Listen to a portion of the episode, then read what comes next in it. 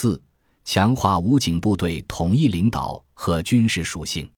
过去一个时期，中国武警系统一直存在定位不清、管理割裂和财政负担高企等问题。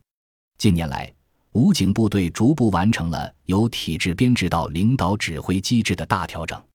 二零一八年起，武警部队由中共中央、中央军委集中统一领导，实行中央军委武警部队部队领导指挥体制，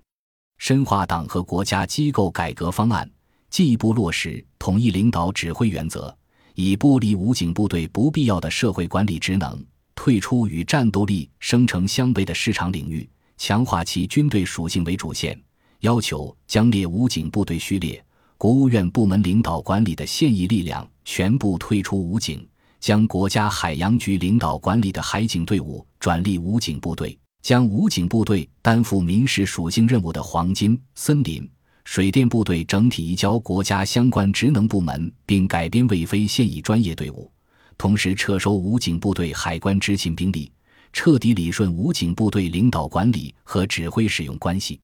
整改完成后，武警部队主要由内卫、机动、海警三大总队和院校及科研机构组成，着力构建以特战力量为反恐尖刀，以空中力量为高效支持，以海上力量为维权主力，以工兵、交通、防化力量为救援主体，以综合集成网络信息系统为支撑的新型力量体系。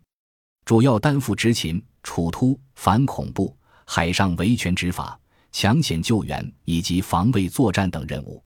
整改后的武警部队精简了任务范围，军事属性更加明确，领导指挥体制更加顺畅，实现了与解放军部队的协同化重构。